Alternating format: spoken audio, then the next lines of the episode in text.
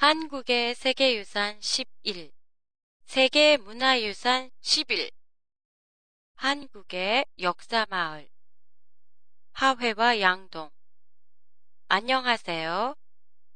도쿄도 타마시에 있는 한국어 교실 한교실의 팟캐스트 코너예요. 오늘은 올해 7월 세계문화유산으로 새롭게 선정된 경상북도의 안동 하회마을과 양동마을에 대해 보내드리겠습니다. 하회마을 하면 대학교 여름방학 때 안동 하회마을로 서클램티를 간 기억이 있어요.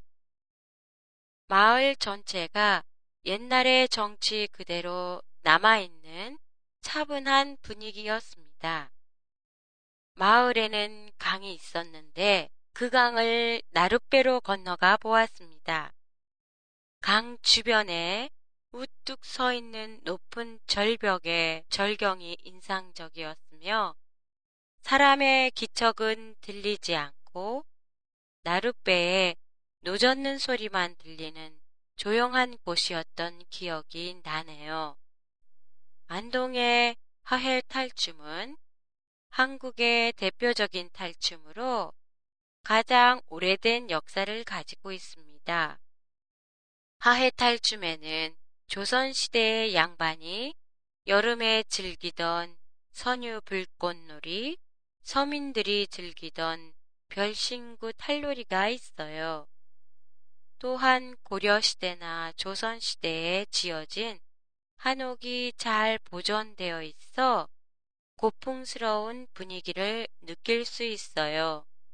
경주 시내에서 20km 정도 떨어진 곳에 양동마을이 있습니다.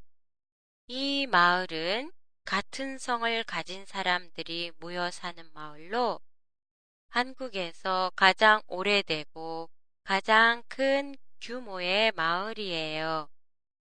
조선시대 양반이 살던 집을 비롯 일반 서민이 살던 집까지 다양한 한옥이 그대로 보존되어 있습니다.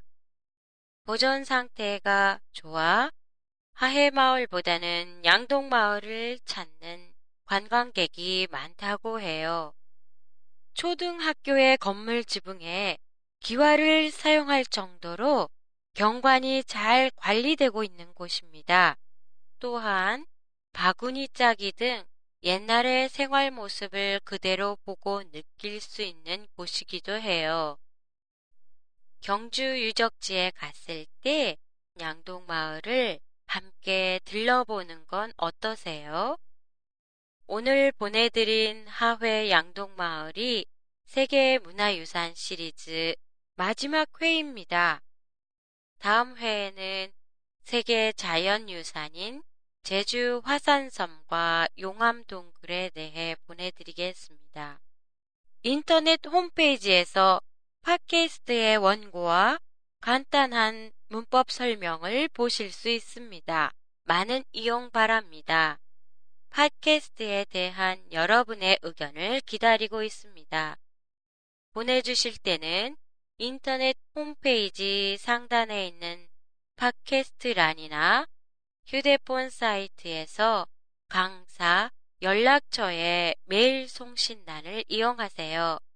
그럼 다음 회에 뵙겠습니다. 안녕히 계세요.